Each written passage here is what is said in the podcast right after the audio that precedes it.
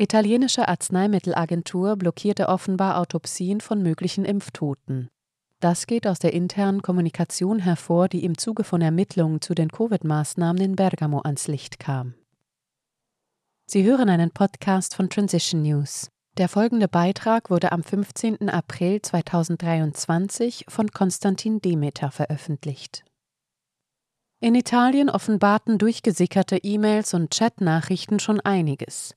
Dass der Lockdown eine politische Entscheidung gewesen ist, keine wissenschaftliche dass die Zulassungs- und Aufsichtsbehörde für Arzneimittel AIFA Behörden verboten hat, Daten zu Impfnebenwirkungen zu veröffentlichen und dass die AIFA wusste, dass die mRNA-Injektionen nicht an gebrechlichen Menschen getestet wurden, also der Zielgruppe, die im Zuge der Impfkampagne besonders ins Visier genommen wurde. Im Zuge der Ermittlungen zu den Covid-Maßnahmen in Bergamo wurden zudem zahlreiche Behandlungsfehler nachgewiesen, die auch tödliche Folgen gehabt haben. Nun brachten diese Untersuchungen weitere Details ans Licht. Im Zentrum des Sturms steht erneut Nicola Magrini, ehemaliger Generaldirektor der AIFA und Loyalist des damaligen Gesundheitsministers Roberto Speranza. Die interne Kommunikation zeigt nämlich, dass das Interesse der AIFA-Spitze eher darin bestand, den Impfstoff nicht zu vernichten, als die Gesundheit der Italiener zu schützen.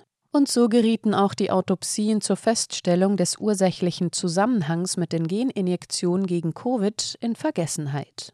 Laut der Sendung Fuori dal Coro, die exklusiv über die Dokumente berichtete, soll Nicola Magrini es insbesondere versäumt haben, den zuständigen Staatsanwaltschaften Unterlagen mit einem dringenden Ersuchen um die Autopsieergebnisse von fünf Todesfällen, die möglicherweise mit den Impfungen in Zusammenhang stehen, zu übermitteln. Dazu gehört auch der Tod von Stefano Paterno, eines sizilianischen Soldaten, der im März 2021 innerhalb weniger Stunden nach der Verabreichung des AstraZeneca-Präparats verstarb. Trotz ihrer Bedeutung wurden die Unterlagen nicht weitergeleitet.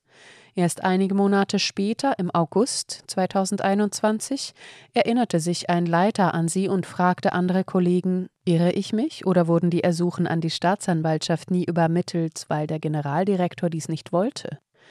In der Antwort wird dieser Verdacht bestätigt und die Schuld einmal mehr auf Magrini geschoben, der sie absichtlich blockiert haben soll. Bioblu stellt also die Frage, wie viele andere Dokumente endeten auf diese Weise und haben das ohnehin schon unzureichende Pharmakovigilanzsystem weiter belastet. Eine telefonische Anfrage von Bioblu zur Sache blieb erfolglos. Die Pressestelle der Agentur verlangte vom Nachrichtenportal eine E-Mail zu schreiben, woraufhin die AIFA für ein Interview Kontakt aufnehmen würde. Das hat Bioblu getan und wartet seither auf eine Antwort. Sie hörten einen Podcast von Transition News. Mein Name ist Isabel Barth. Ich wünsche Ihnen einen wunderschönen Tag und sage bis zum nächsten Mal. Dieser Podcast konnte nur entstehen, weil zahlreiche Leser und Leserinnen Transition News regelmäßig durch Spenden unterstützen.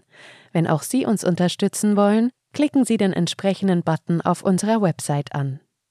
Vielen Dank.